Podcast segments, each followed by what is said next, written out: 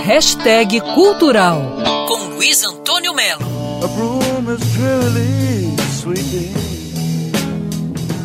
Nesse ano atípico de 2020, o mundo vai lembrar dos 50 anos da morte de Jimi Hendrix, o maior e mais completo guitarrista de todos os tempos. Jimi Hendrix morreu aos 27 anos, em 18 de setembro de 1970, em seu apartamento em Londres. Ele era americano, em 67 foi para Londres e na Inglaterra ele foi reconhecido e virou um popstar. De lá ele voltou para os Estados Unidos e explodiu no festival de Monterrey em 67.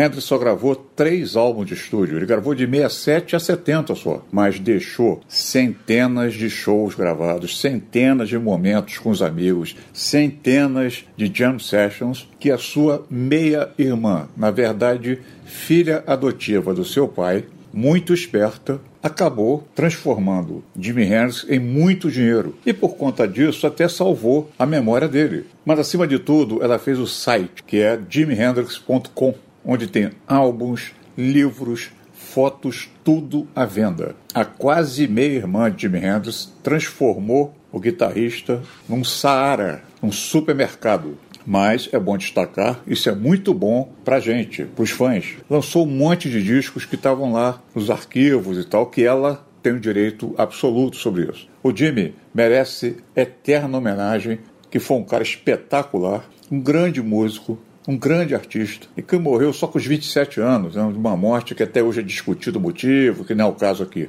Luiz Antônio Melo para a Band News FM. Quer ouvir essa coluna novamente? É só procurar nas plataformas de streaming de áudio.